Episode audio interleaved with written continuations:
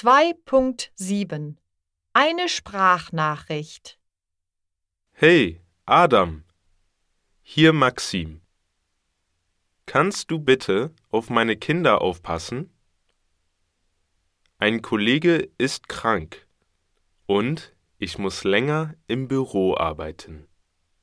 Danke.